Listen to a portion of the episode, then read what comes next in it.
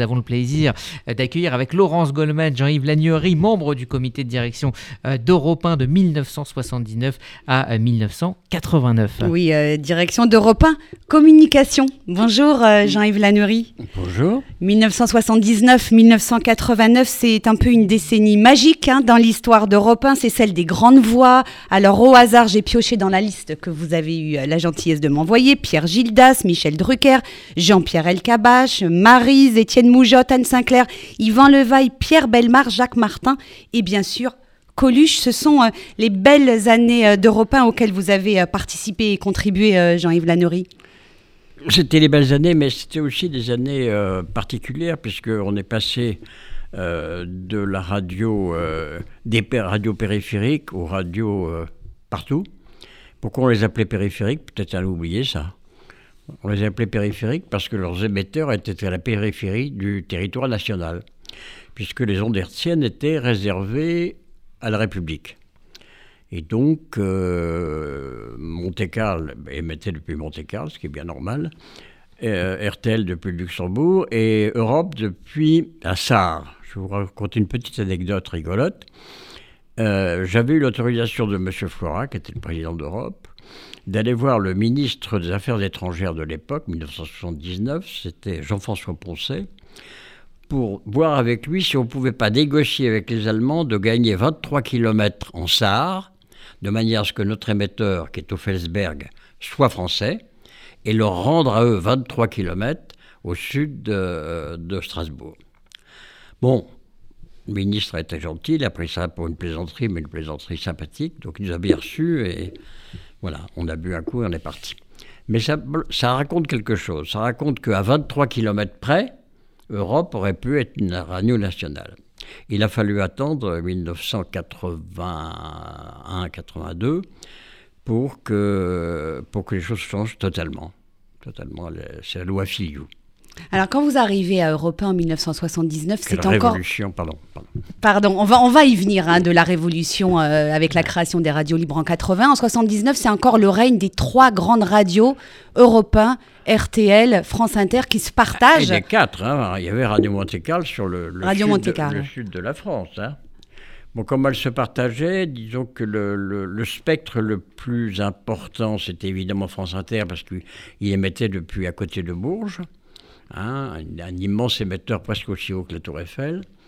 Et puis euh, RTL couvre à peu près tout le nord et l'ouest et l'est de la France. Et Europe s'arrêtait à Lyon, dépasser Lyon, et d'autre côté, c'était Monte-Carlo. Donc on peut dire que la, France était divisée en quatre parts un peu inégales, avec un chevauchement évidemment total sur euh, la région parisienne, où là les trois radios se faisaient la guerre. Voilà. Alors c'était euh, euh, l'année, l'époque pardon de, vraiment des, belles années de la radio. C'était également les belles années de la pub. Hein. Vous avez dirigé euh, la régie publicitaire d'Europe 1 à l'époque. La pub. Ben, c'est-à-dire que oui, enfin, en même temps c'est une tautologie parce que pas de pub, pas de radio. Il n'y avait que France Inter qui pouvait vivre grâce à vous. C'était les vaches grasses hein, de la radio, hein, les années 80. Alors, c'était sans doute les vaches grasses de la radio. D'abord parce que la radio, ça coûte quand même beaucoup moins cher à fabriquer que la télévision. Bon. Les, puristes savent que c'est entre 7 fois et, 8 fois moins cher. Une heure de radio, c'est ça. De bonne radio par rapport à une heure de bonne télévision. Donc effectivement, même si les, les tarifs de publicité étaient bien moins importants, euh, oui, ces entreprises euh, faisaient des profits, il n'y a pas de doute. La Sofirad, qui était propriétaire des actions de, d'Europe et de, et de RMC, était une société d'État euh, assez riche, oui. En part d'audience, c'était extraordinaire. Hein. C'était des millions d'auditeurs avant 1980. Alors le, jingle, j'ai vérifié, c'était européen, c'est naturel. La pomme, c'est venu dans les années 90. La pêche. La pêche, ouais, c'est venu dans les années 90. Là, les années 80, européen, c'est naturel. C'est naturel, ouais. Ben, la, pub, en fait, la pub était euh, inégale dans la journée. Enfin, elle l'est toujours d'ailleurs. Je veux dire que le 7-9, ça coûte une fortune. Et puis, euh, à 23 heures, c'est un peu moins cher quand même. Donc euh, cette répartition-là est très importante parce que le 7-9, c'est l'heure royale des radios et tout le monde se, bat pour y aller, bien sûr. c'est un peu moins vrai. Pour un publicitaire, la, radio, c'est un média particulier, puisque c'est vraiment le média qui, accompagne euh, les gens dans, le moment où ils sont finalement peut-être soit le plus attentif, soit le moins attentif Écoute, la radio, elle a une, caractéristique formidable, c'est un média passif-actif. C'est un média passif en cela que euh, vous ne faites, pouvez faire ce que vous voulez en écoutant la radio. Vous faites ce que vous voulez. D'ailleurs, le meilleur exemple, c'est que vous pouvez conduire votre voiture vous objecterez que l'affichage aussi. Sauf que l'affichage, c'est un cri. Hein. Il vous envoie un cri ou trois mots et c'est tout. La radio, elle vous envoie des messages complets. Et le deuxième caractéristique de la radio, c'est que c'est un, dialogue unilatéral. Et que les gens qui font de la radio, et vous en êtes, ne doivent jamais oublier qu'on est en dialogue avec le public. Et moi, les quelques colères que j'ai pris à Europe, c'était contre les animateurs de radio qui, au retour de leurs vacances, nous parlaient des Caraïbes. Oh, j'étais aux Caraïbes, c'était superbe. Les gens qui écoutent, ils ont été dans la Creuse sur leur belle-mère. Du coup, le dialogue est rompu, on n'est plus. On est dans l'entre-soi. L'importance de la proximité en radio. C'est incroyable. C'est incroyable. La, la, qualité de la relation entre l'auditeur et la radio est, été inégalable. Elle est passionnée, en, bien comme en mal d'ailleurs. Mais on reçoit des lettres d'insultes et des lettres d'amour. On ne reçoit rien au milieu. On peut en témoigner, absolument. Ah, ça, c'est tout à fait intéressant. je disais l'autre, l'autre jour au téléphone avec Laurence en préparant cette émission, je racontais une histoire vraie avec... Euh, Gildas. Hein? Avec Gildas. Avec Gildas, oui, avec Gildas, oui. Il a toussé un jour à l'antenne.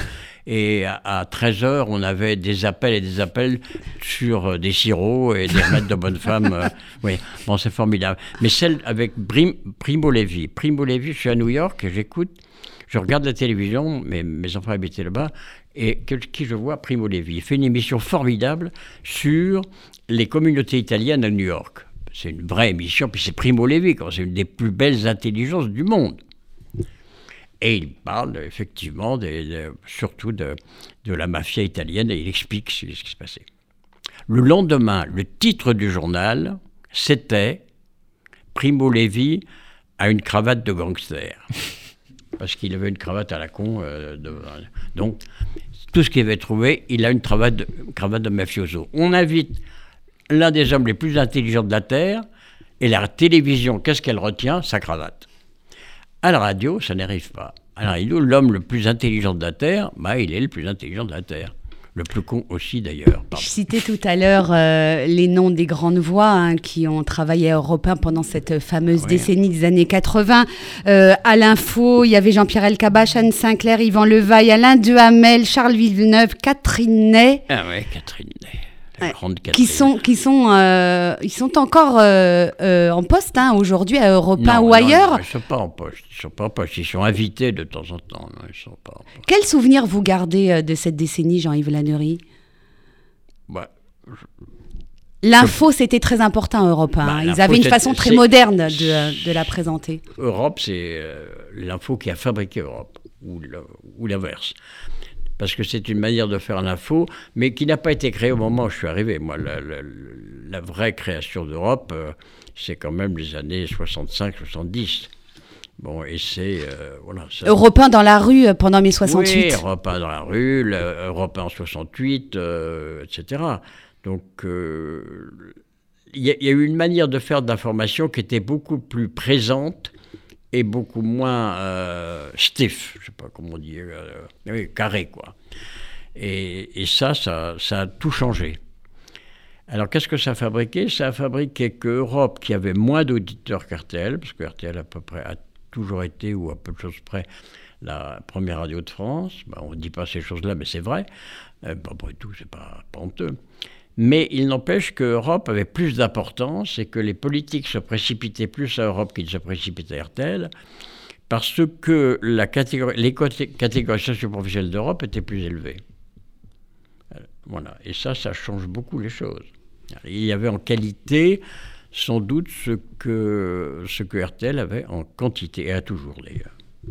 En relation, relativement, n'est-ce pas? Vous évoquiez euh, tout à l'heure euh, la, cravate de, Primo Levi. Aujourd'hui, la radio est, filmée. Euh, nous sommes filmés d'ailleurs. Est-ce que ça a changé énormément de choses dans la manière de, la faire? Comment vous jugez la radio d'aujourd'hui? Écoutez, je ne juge pas. Je pense que de filmer les radios est une erreur. Je pense que c'est très bien de faire des photos avant de rencontrer qu'on rencontre les gens, etc. D'abord, filmer les radios n'a aucun intérêt parce que c'est quand même quatre personnes sur une table. Euh, franchement, c'est Cécile B2000, il ne trouverait pas son compte. hein. Donc, euh, ça n'a pas beaucoup d'in- d'intérêt.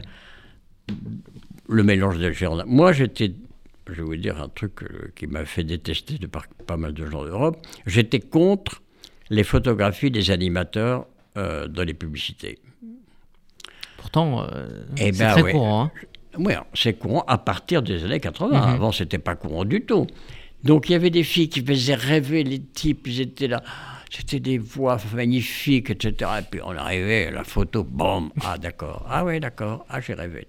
J'aurais pas dû. Donc, je pense que la radio a ce mystère qu'il ne fallait, qu'il ne faut, bon, je pareil, peut passer sur les, les photos, mais l'idée de filmer la radio, c'est idiot. Ça n'a pas de sens, voilà. Laurence, une dernière question. Oui, je voudrais euh, euh, continuer à parler de vos souvenirs, hein, puisque vous avez côtoyé Coluche. Quand même, c'est un mythe, Coluche. Ah ouais, il était très content. Il y avait Coluche. Il y a eu le Paris-Dakar qui a été Ah, suivi par Europe 1, euh, il y avait le top 50, c'était de la musique aussi sur Europe 1. Col- Coluche, c'était quelqu'un de merveilleux. Voilà, que je- je- j'en parle toujours avec beaucoup d'émotion parce que je pense qu'il est le seul personnage public pour lequel j'ai pleuré sa mort. J'ai vraiment pleuré. Parce que c'était effectivement le personnage que l'on connaît, euh, d'une intelligence formidable, d'une spontanéité, de, l'humour euh, iné- inégalable, mais c'était aussi un être humain magnifique. Bien avant les Restos du Cœur, on savait tous que c'était un être humain de grande qualité. Et donc c'était vraiment quelqu'un de bien. Mais je vais vous raconter une petite anecdote sur Coluche euh, qui me... Vous savez, il y avait à, Europe, peut-être vous souvenez-vous de la publicité Merlin. Vous savez, les, maisons Merlin. Le patron de Merlin s'appelait Guy Merlin. C'était un monsieur formidable qui avait euh, abandonné l'école à 14 ans, mais un génie du, du business. Et Guy Merlin était un peu agacé parce que tous les matins, quand il y avait la pub euh, des maisons Merlin, Coluche terminait la pub en disant Merlin, cage à lapin. Bon. Alors bon. Alors un jour, Guy Merlin, qui était un homme tout à fait intelligent, m'appelle et me dit Il faut que je te voie. Je vois. Écoute, ça, m'ennuie de te dire ça, mais j'adore Coluche, mais quand même, tu peux pas un peu le calmer sur les, cages à lapins, parce que bon, euh, c'est vrai j'ai le sens de l'humour, mais ça fait beaucoup. Il y avait beaucoup de pubs. hein. Donc j'appelle Coluche, et puis euh, je lui dis, euh, donc ça commençait toujours, Co- comment tu vas ma poule? Bon, ben, je vais bien, je vais bien. Bon, si tu m'appelles, c'est pour m'engueuler, c'est pour t'engueuler. Et puis je lui explique, je lui dis, écoute, euh, Michel, il faut quand même... Euh, Guy Merlin, c'est vraiment quelqu'un de formidable, il a le sens de l'humour, il est gentil comme tout. Ah, accessoirement, c'est un, un grand client. Est-ce que tu pourrais pas être un peu plus léger sur Maison Merlin, cage à lapin? Coluche me dit, ouais, pas de problème, te fais pas de soucis, ma poule, c'est comme si c'était fait. Bon, le lendemain, j'écoute l'antenne et j'écoute ceci. Il y a une pub Merlin qui passe. Et Coluche reprend la parole et dit écoutez, alors, alors j'ai écouté mon copain en haut. Il est vachement sympa, les patrons d'Europe, quelquefois ils sont pas sympas, mais celui-là il est gentil comme tout. Je veux lui faire plaisir. Il m'a dit que, franchement, euh, Merlin, cage à lapin, fallait que je me calme. Alors voilà, je m'excuse. Je m'excuse auprès des lapins. Donc, voilà. Une fois que tu as dit ça, euh, Merlin m'a appelé en me disant Bon, écoute, arrête, c'est pas la peine. Il va rien se passer d'autre. Merci euh, Jean-Yves Lagnery d'être euh, venu nous parler de radio et nous parler des, des grandes années d'Europe 1.